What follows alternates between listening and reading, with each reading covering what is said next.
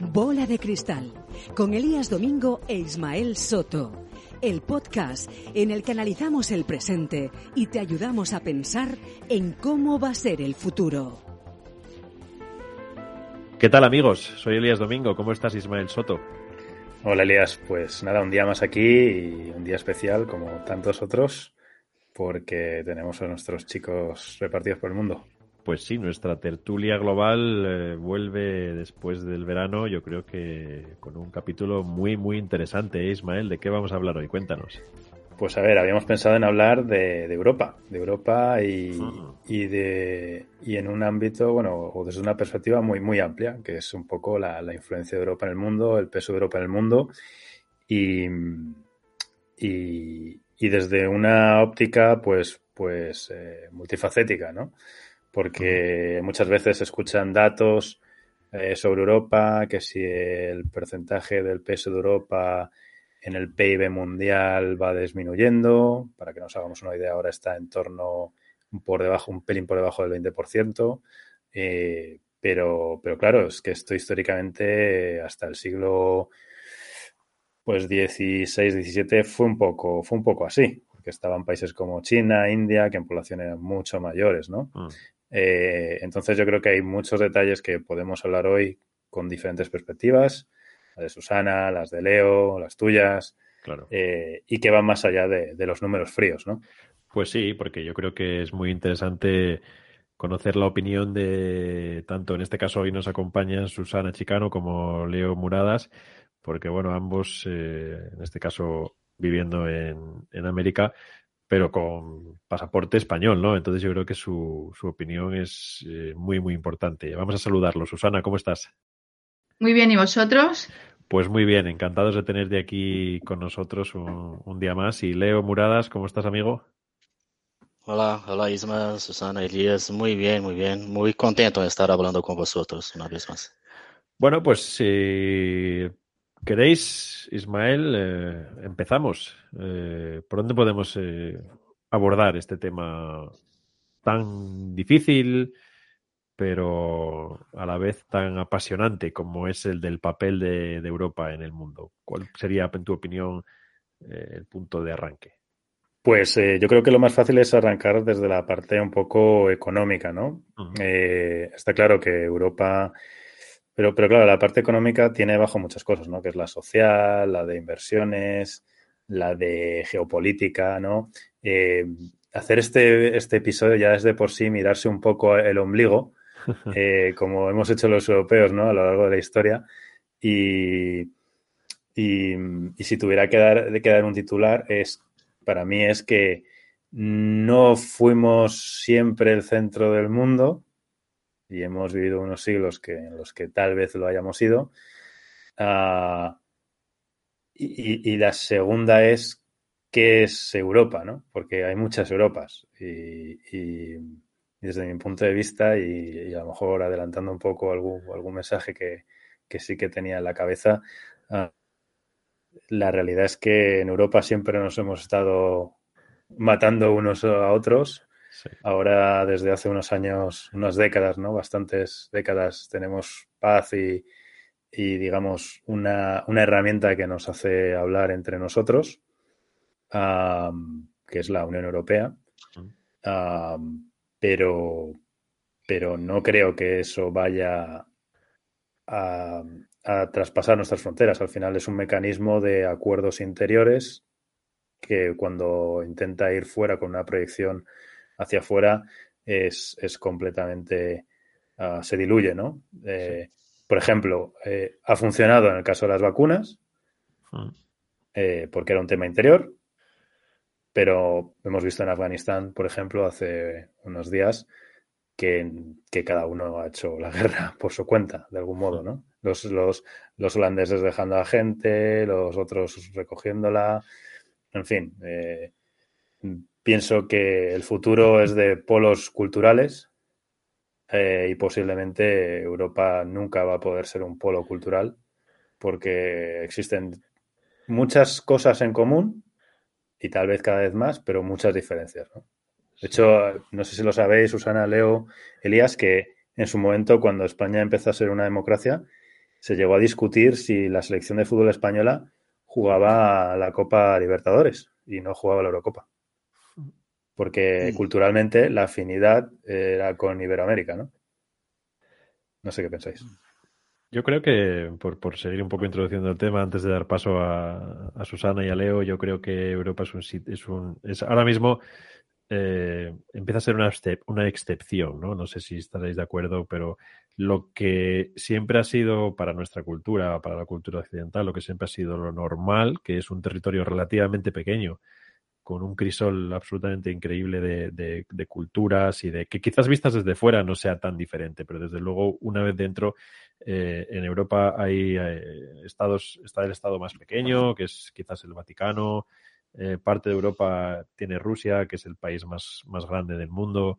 la cantidad de idiomas reconocidos en Europa es sencillamente increíble, porque cuando, cuando crees que los conoces todos y te metes de lleno en un país, descubres que cada país tiene cuatro o cinco idiomas también reconocidos, lo cual quizás culturalmente pues cree mucha riqueza desde el punto de vista cultural, pero desde el punto de vista práctico y pragmático es realmente una locura, ¿no? Moverse por Europa es muy difícil.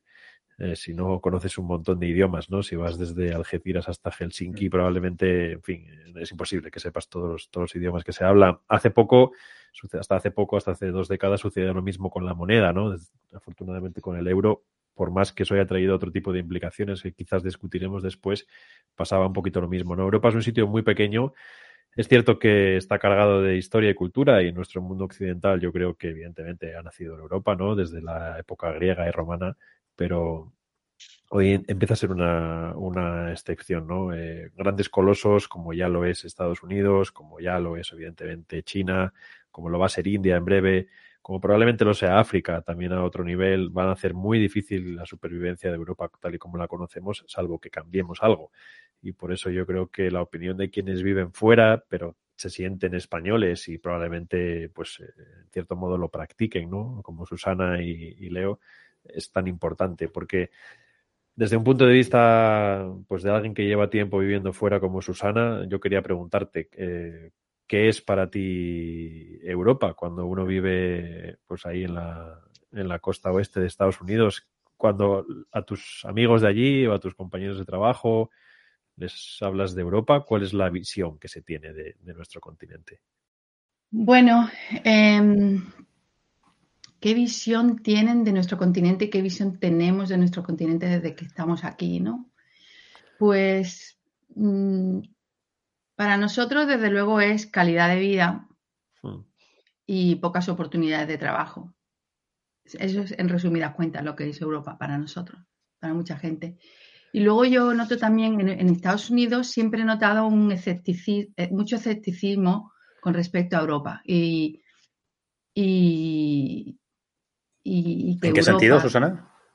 En el sentido de escepticismo en la Unión Europea, no en Europa, sino escepticismo, escepticismo en, la, en la Unión Europea, no, no en Europa en sí, eh, eh, como en Europa, ¿no? sino, sino en, que, en que podamos montar este tinglado de, de Europa como entidad y tal, ¿no? que somos demasiados, que nos hablamos diferentes idiomas, que es posible que es imposible que nos integremos como Estados Unidos y, y siempre ha habido como que la idea de que Europa no va a funcionar. Hmm. Esta es mi sensación. ¿Y estás de acuerdo con ello? Em, me gustaría equivocarme, la verdad. me gustaría equivocarme, no me gustaría que se equivocaran.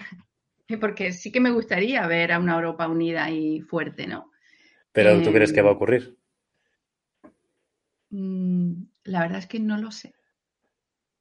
La verdad es que no lo sé, porque eh, y sobre todo últimamente cuando, cuando hemos visto, tendría que cambiar cosas, ¿no? O sea, Europa, por ejemplo, ahora con todo lo del tema de Afganistán, hemos visto que, sin Estados Unidos no podíamos hacer nada, o sea, dependíamos totalmente de ellos militarmente, por ejemplo, y, tenemos que reevaluar, reevaluar, muchas cosas, ¿no? Podemos ser líderes en otras cosas, pero realmente, por ejemplo, a nivel militar no somos nada.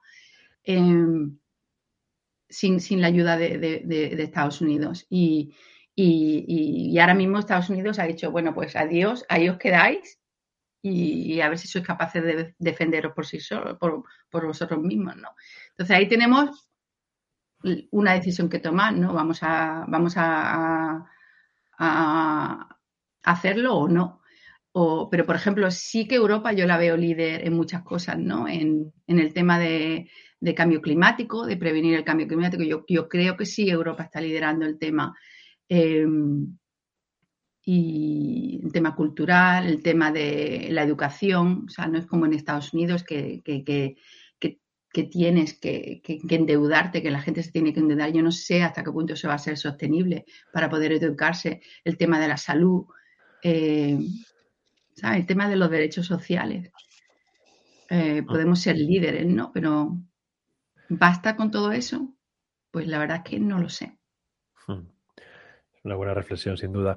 Y, yo quería preguntarte, Susana, eh, ¿Alguien en Estados Unidos en tu día a día, o no, quizás en el día a día, pero en tu vida habitual, piensa en Europa como la madre patria o como que en cierto modo pues eh, muchos norteamericanos pues son descendientes ¿no? de, británicos, de escandinavos, de italianos, de españoles, por supuesto, ¿no? y sobre todo en la zona en la que tú estás, en la que basta ver la toponimia para darse cuenta de que casi muchísimas ciudades tienen nombres eh, en castellano, ¿no? que se han mantenido realmente se piensa en, Europa como un sitio del que, bueno, en cierto modo, gran parte de la población proviene, o esto ya está completamente olvidado?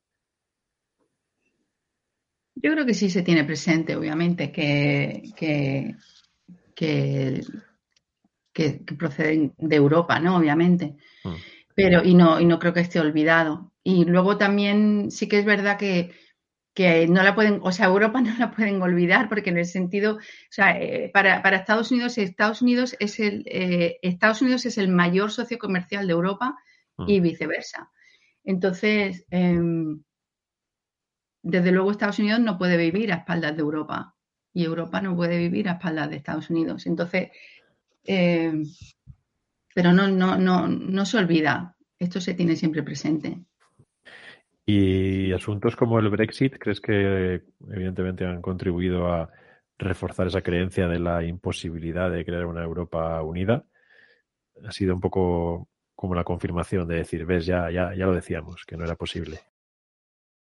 Es que yo no sé qué interés hay en debilitar Europa realmente, porque Sí, desde luego eh, el, Brexit ha sido un poco la, confirmación, ¿ves? Es que no podéis, no podéis estar unidos, esto se va al traste. Em, Pero los ingleses casi eran un palo en la rueda, ¿no? Sí, al, sí. al final hay un equilibrio de poder, en cierto sentido, Alemania-Francia, ¿no? El eje, París-Berlín. Uno que tiene, que tenía, digamos, la legitimidad, otro que tiene el peso industrial y el que la legitimidad también tiene el peso militar, pero claro, si metes uno tercero en discordia, que era Londres, que era como el portaaviones ahí extraño, no sé, sí, es un poco, ¿sabes lo que te quiero decir, no, Susana? Que, tal vez eso sea fortalecimiento, no una debilidad. Otra cosa es que se vea así, ¿eh? No lo sé. Buena reflexión, pero el peso de, del Reino Unido es súper grande, entonces no sé si podemos sostenernos sin el Reino Unido. Pero bueno, yo creo que deberíamos tirar para adelante e intentarlo, ¿por qué no? y sí, puede ser que a lo mejor nos venga bien, de hecho, a otros países que tenemos menos protagonismo, como España, eh, que podamos a lo mejor acceder a un tener un papel más protagonista a partir de, la retirada del Reino Unido. Estás escuchando Bola de Cristal con Elías Domingo e Ismael Soto. Oye, ¿cómo se ve Europa en Brasil, Leo? Eh, tú además que hace no mucho que, has tenido una experiencia aquí continua en España y a tu vuelta a Brasil, no sé, cuéntanos eh, si alguien en Brasil piensa en Europa, ¿cómo lo hace? ¿Como un referente, un sitio al que mirarse, como algo de completamente del pasado? ¿Cuál es tu visión desde allí? Bueno, creo que, que los brasileños cuando piensan en Europa, piensan en cultura, una, cultura muy, muy rica hmm. y además en calidad de vida, como nos decía Susana. Entonces, creo que estos son los dos puntos principales sobre Europa. Eh, pero hablando de, Latinoamérica, eh, la influencia europea es muy mm. grande por, razones claras, la colonización, la inmigración en el último siglo. Ah, entonces, ah, en todos los aspectos tenemos una influencia muy grande. Pero también cuando, creo que cuando pensamos en, ah, en Europa, mm. Mm, tenemos una idea de ¿cómo, cómo decir eso? Pero un, un poco, uh, les falta un poco de, de agilidad. ¿Es, ¿Es, la palabra correcta?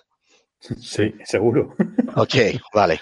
Entonces, uh, cuando, cuando hablamos de Estados Unidos y de Europa, uh, la idea es que, ok, vale, nos parece que Europa va a pensar mucho sobre el tema, algún tema, y los Estados Unidos van a hacerlo.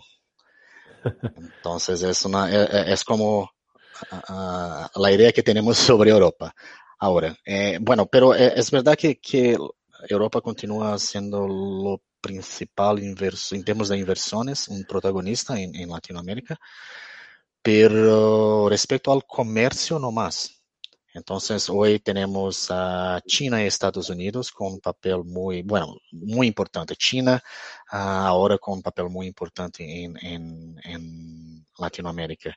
Mm. Y culturalmente no, no hablamos mucho de China, pero el comercio es un, un, aspecto muy interesante sobre que, que, que, influencia mucho a las personas.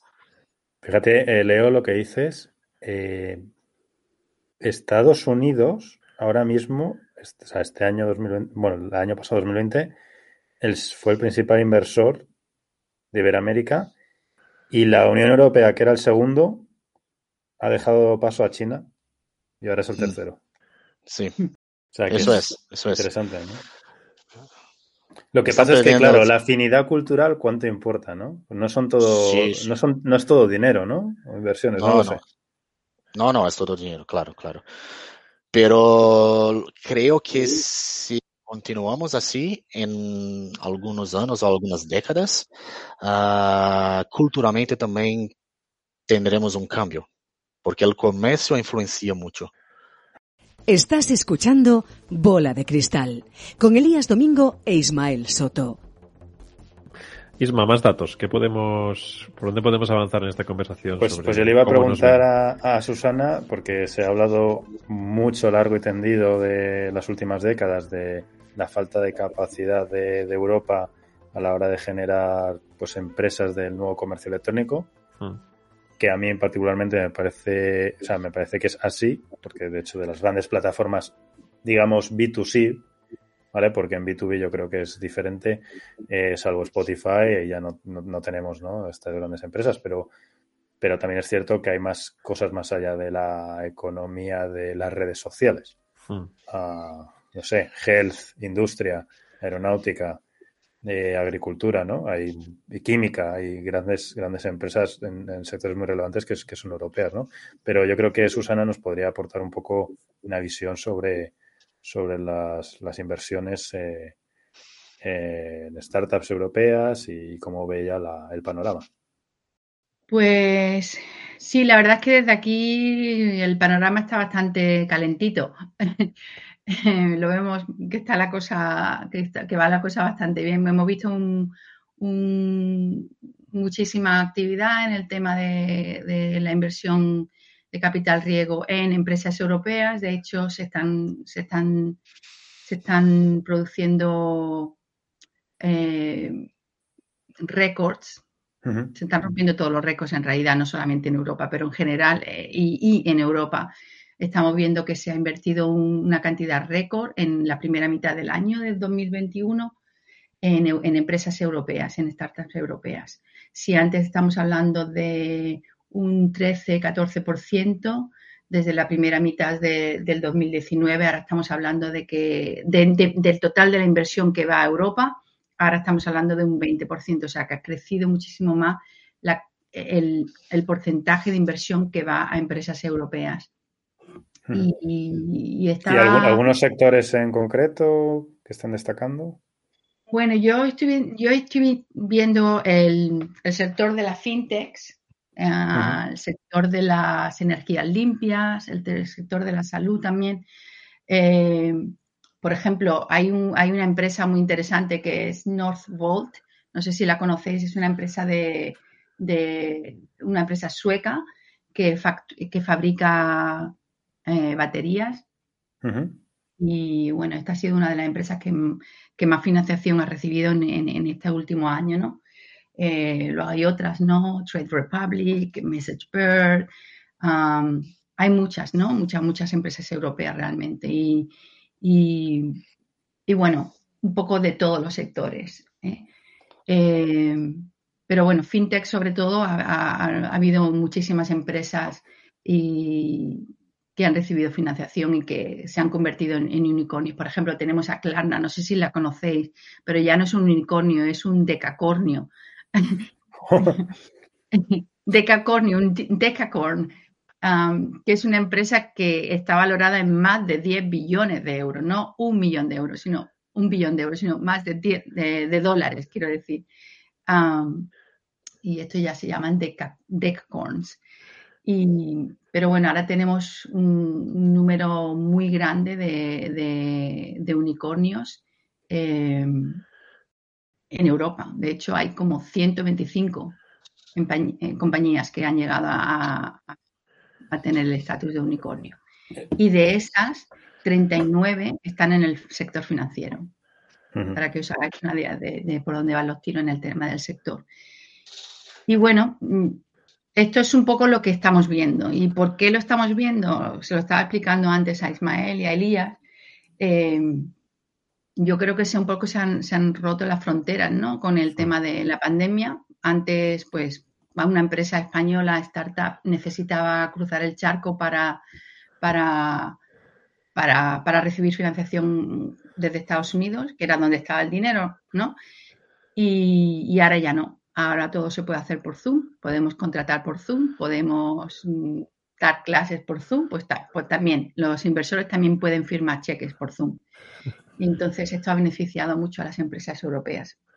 Y, bueno, un poco también comentaba que el dinero llama al dinero. Entonces, si hay empresas europeas que están creciendo, que están teniendo éxito, que están estos, mm, estos inversores están recibiendo un retorno de estas empresas a, través de IPOs o exits de otro tipo, eh, pues, pues obviamente van a seguir invirtiendo en Europa. Entonces yo pienso que la, que la tendencia va a seguir al alza y que un poco se va a igualar, mm, esto va a equilibrar un poco eh, el mercado eh, europeo y estadounidense.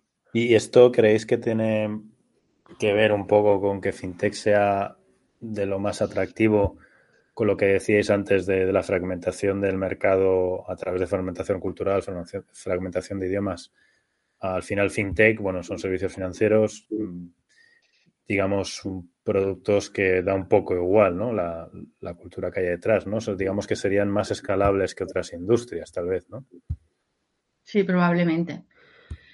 Probablemente sea así.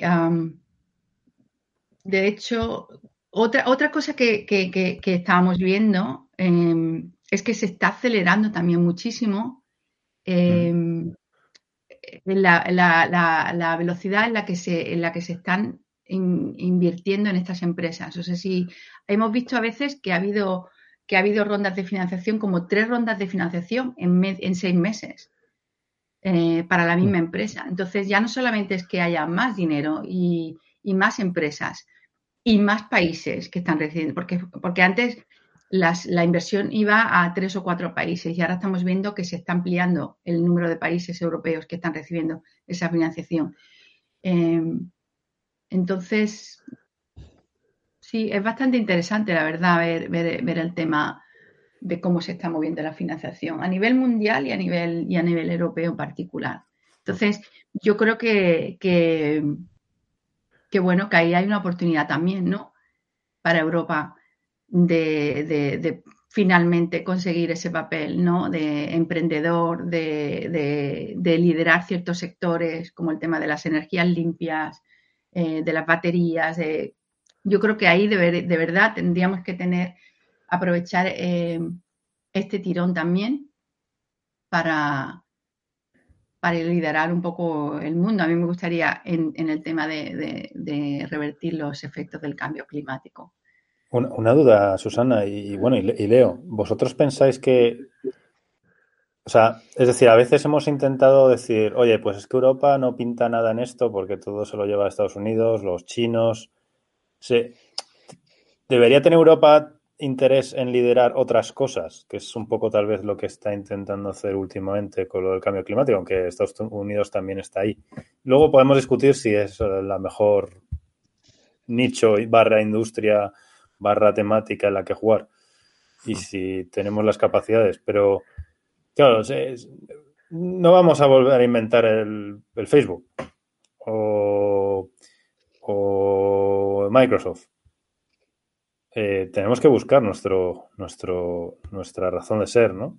¿Dónde estaría eso? Y, no, sé si existe una razón de ser a nivel europeo o es la razón de ser eh, francesa y, la española y la portuguesa, y, o sea, son diferentes.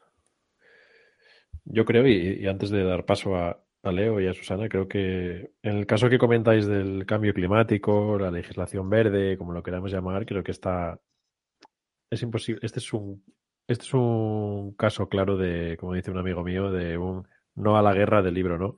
Nadie sale a la calle con una pancarta de sí a la guerra, ¿no? Eh, bueno, por lo menos yo nunca he visto a nadie. Eh, negarse a hacer un mundo más sostenible, más verde, más ecológico es imposible. No, no, no. Cualquier persona cabal no lo puede negar.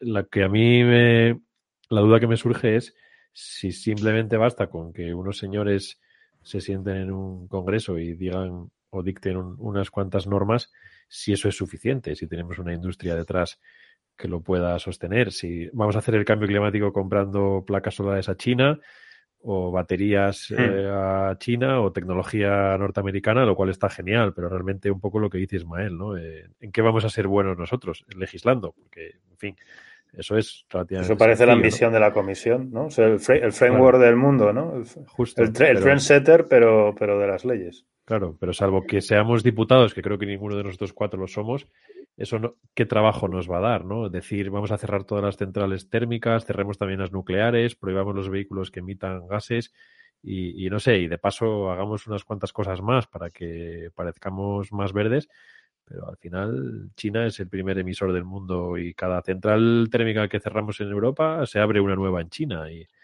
no digo que el camino no sea correcto, pero a qué coste, ¿no? Y a qué precio vamos a, tener eso y vamos a ser eh, referentes mundiales, pero los europeos a qué nos vamos a dedicar si realmente no creo que tengamos una industria tan innovadora como para poder soportar eso. No sé si estoy diciendo una tontería o si estáis de acuerdo. Bueno, podemos, podemos liderar el tema y también quiere, el hecho de que lideremos algo no quiere decir que vayamos a ir nosotros solos por nuestra cuenta. Podemos liderar e intentar hacer que otros países también se, unan al, al, tema, ¿no? Es lo que tú dices, y en eso llevas razón. O sea, por mucho que nosotros queramos disminuir todas las emisiones y, y crear todas las tecnologías y si los otros países no hacen nada, entonces Ahí tenemos que, nosotros tenemos, tener un, también un poco de, de capacidad de liderazgo en conseguir que sí que haya otros países también que se unan. ¿eh? Y, sí, somos bastante buenos en el tema regulatorio y, haciendo leyes. Y de hecho, una de las cosas que, en las que Europa ha influido en el mundo, por ejemplo, en temas en, de regulación, ese, por ejemplo, en el tema de, la privacidad, ¿no? Eh, hmm. El tema de, leyes, o sea, poniendo leyes en funcionamiento como las del GDPR. Y, y bueno, eh, por ejemplo, ese tipo de leyes que salieron de Europa han incitado a, países como Estados Unidos a crear un tipo de leyes parecidas en, ciertos estados, como por ejemplo California y, Nueva York.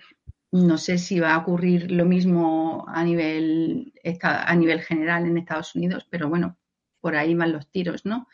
Eh, pero bueno, sí que es verdad que no solamente nos podemos dedicar a hacer leyes y, exportarlas al resto del mundo. Tenemos que, que nosotros también desarrollar la tecnología y desarrollar la, capacidad para, hacerlo y también conseguir que los otros países pues, un poco nos sigan.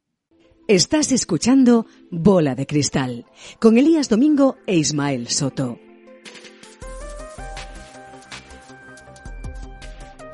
¿Cómo veis en Brasil, Leo, todo el tema regulatorio?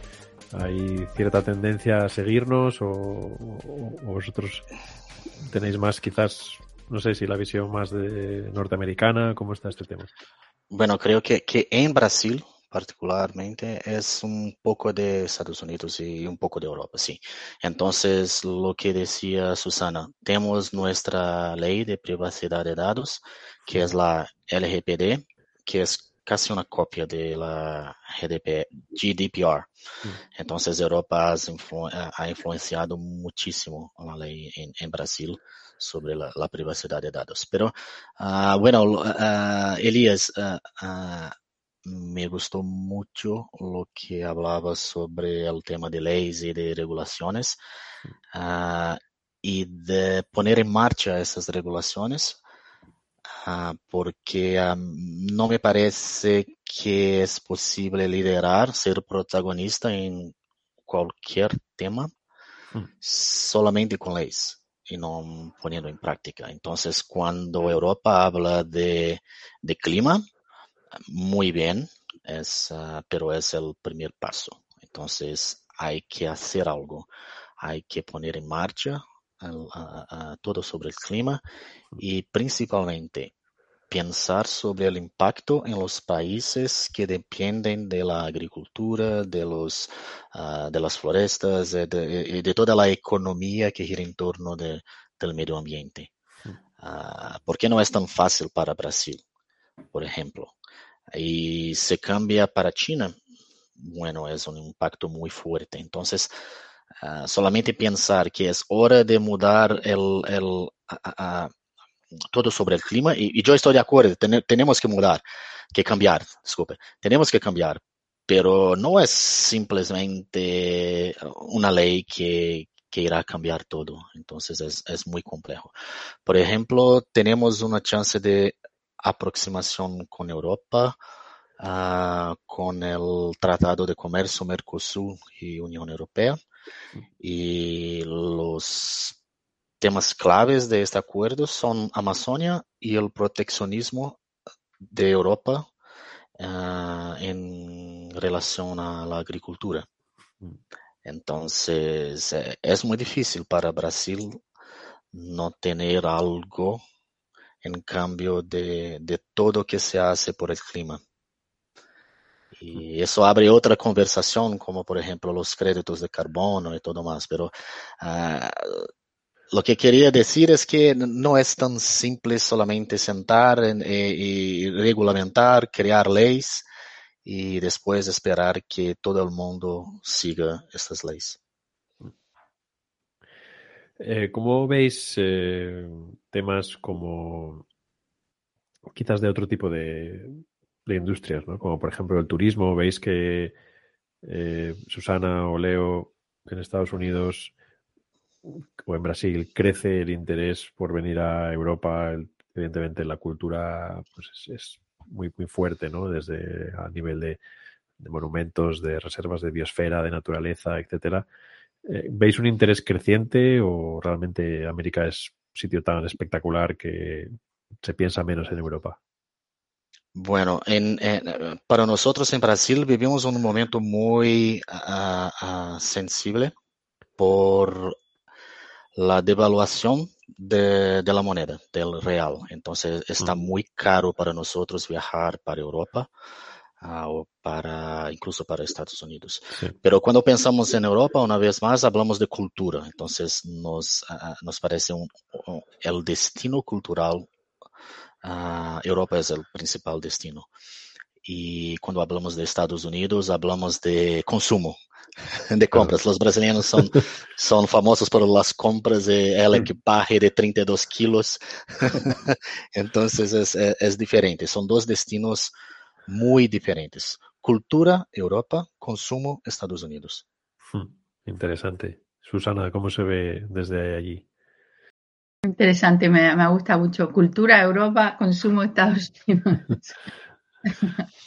Es verdad que Estados Unidos es un país súper consumista y aquí también los que vienen también vienen a, llevarme, a llevarse, a llevárselo todo. el interés por Europa existe y, yo creo que seguirá, seguirá existiendo. Siempre que, nos, abra, nos dejen las fronteras abiertas, ¿no? Porque parece ser que la cosa no está muy fácil ahora, ¿no? Ah, ni para entrar ni para salir. Parece ser que Europa, Europa creo que ha vuelto a cerrar la frontera, ¿no? Para los americanos, creo, recientemente. Ah, no sé si está cerrado o no, pero está complicado, sí.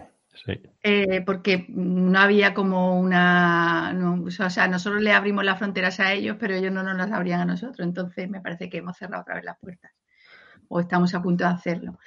Y bueno, yo sí veo muchísimo interés en Europa y en concreto en España, mucho interés de gente siempre, siempre queriendo ir hacia allá. Eh, siempre me ha llamado la atención eh, este interés por Europa eh, y por las ciudades europeas. les encanta la forma de vivir europea, les encanta la, la cultura, todo lo público, ¿no? Todo lo público que a nosotros nos cuesta mucho dinero, ¿no? En Europa. O sea, todo, eh, tener esas plazas tan bonitas, tener tantas iglesias, tantos museos, tantas cosas públicas para que todo el mundo la disfrute, eso es muy caro de mantener. Y sin embargo, aquí en Europa, en Estados Unidos, les encanta, o sea, les encanta ir allí y verlo, pero luego aquí son capaces de no poner una, excepto en sitios como San Francisco, ¿no? Pero tú luego vas a pueblecitos de por ahí, es que no hay, no hay sitios públicos, no hay un, no hay un interés por lo público, o sea, por, por, por, por, hacer las ciudades mm, habitables y que sean agradables pasear por ellas. Te hmm. pongo el ejemplo de, un, de, una ciudad que hay aquí en, en, California que se llama Fresno, ¿no? La familia de mi marido es de allí y, y es que no hay ciudad es que no hay ciudad, son solamente calles y calles y calles de chalecitos y, a todos sitios tienes que ir en coche y sin embargo mi suegro le encanta ir a Europa, le encanta ir a París siempre, pero luego para, para, lo que es, su día a día no, invierten en esa forma de vida. Mm. Em, entonces sí, hay mucha admiración por el tema de, cómo vivimos, de, la forma de vida, pero luego ellos no lo, no lo, mm, yo si fuera ellos y, y pensaría, bueno, me encanta esto, pero no quiero tenerlo solamente una vez al año o cada vez que voy a Europa, me gustaría tenerlo en mi propio país. Hmm. Y sin embargo no lo ven, no, no ven, eh, son mucho más individualistas, no, no, no ven el interés, no ven el beneficio de lo público, ¿no? De, tener plazas, de tener museos, de tener es cierto, Susana, que si miras un poco a Hollywood, ¿no? Que, y, la, fantástica capacidad de creación de mitos que tiene esa industria del cine, eh, muchísimas películas han rodado en sitios como París, por ejemplo, ¿no? Y, muchas veces eh, la imagen que tenemos de, de, ciudades eso, como París, quizás como Roma, países como Irlanda, pues proviene de las películas norteamericanas, ¿no? Que han creado incluso para los europeos, imágenes demasiado bucólicas ¿no? de lo que son esas ciudades, pero es cierto que, desde luego los espacios públicos, como bien dices, son, son fundamentales aquí en Europa. O sea, que hay que ser o camarero o monje. Exacto. ¿No, Susana? Más o menos. No sé, no sé. Pero chicos, una, una duda. ¿Es posible cambiar eso?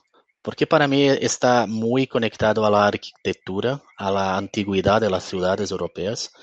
Y no sé si, posible crear algo con espacios públicos, con, con todo el boom inmobiliario actualmente en Brasil o en Estados Unidos, donde tengamos algo como Europa, donde se pueda ah, caminar, donde tenemos plazas y una una, una cantidad de personas suficiente para crear un comercio sostenible con restauración y todo más? No sé.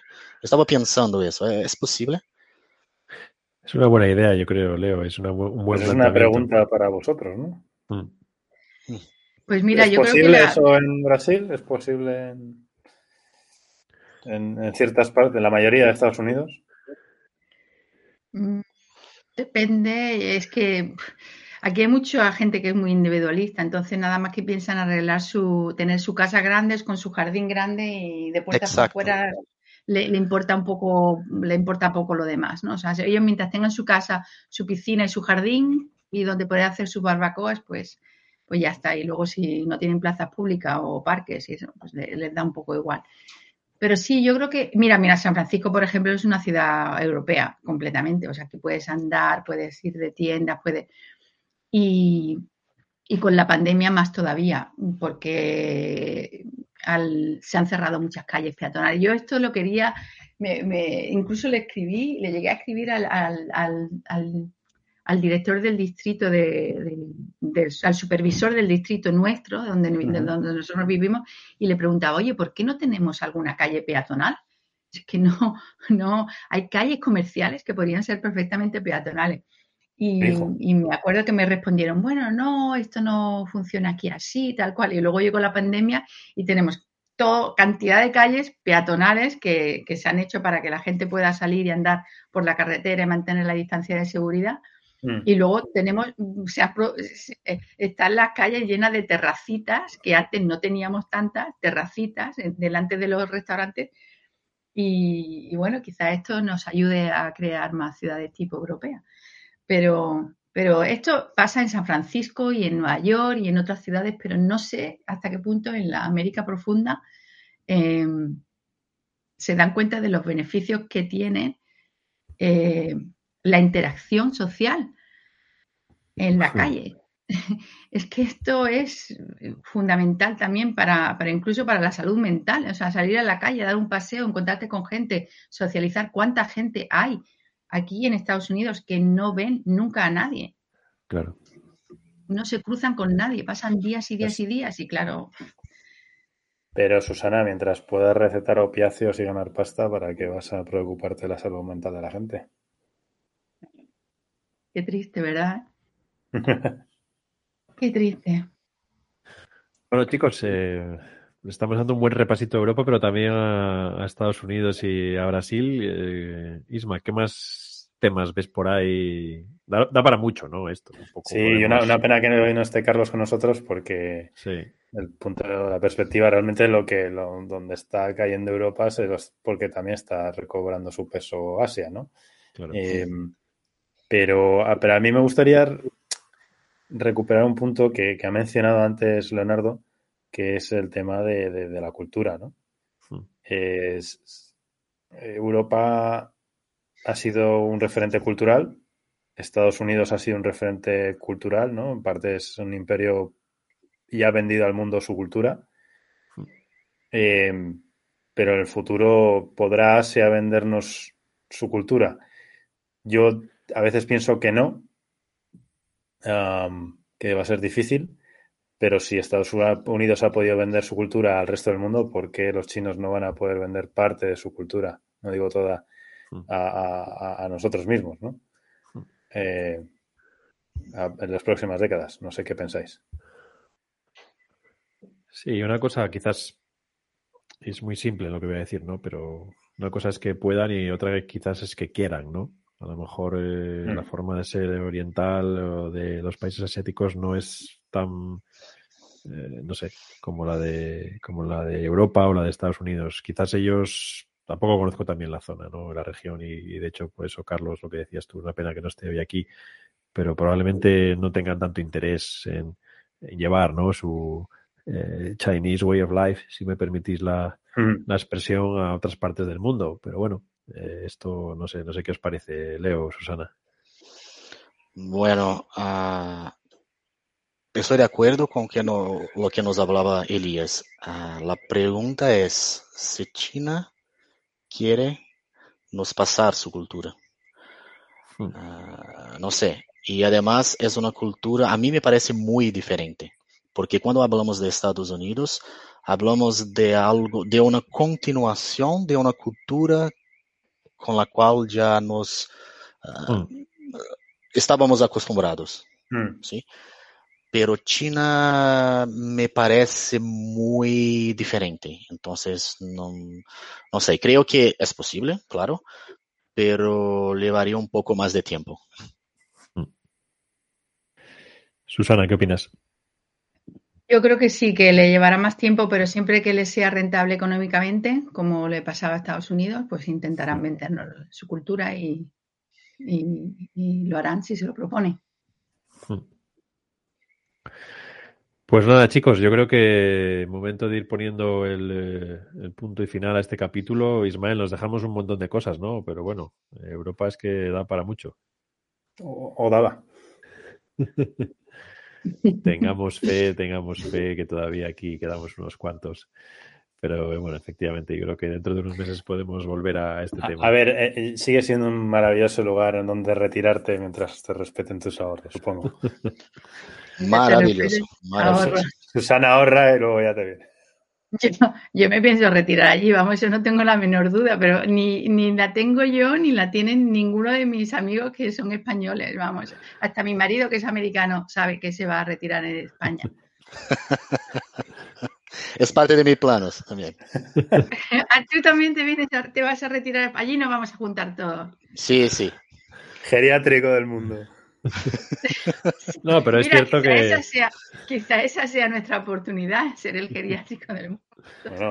Pues es cierto que muchas cosas cotidianas, y Susana probablemente que vive en Estados Unidos lo sabe bien, y Leo, que hay, cosas que para los europeos, o en este caso, bueno, hablemos de los españoles, ¿no? Que es lo que mejor conocemos, que son cosas muy cotidianas que para vosotros, pues, como lo hacemos aquí es un lujo, ¿no? Ir al médico o salir a la calle o ciertas cosas de estas que a lo mejor para nosotros lo damos por hecho y, y peor aún nos quejamos bastante del servicio y en cambio cuando vosotros venís y lo probáis pues os parece mucho mejor que, que lo que estáis acostumbrados, ¿verdad?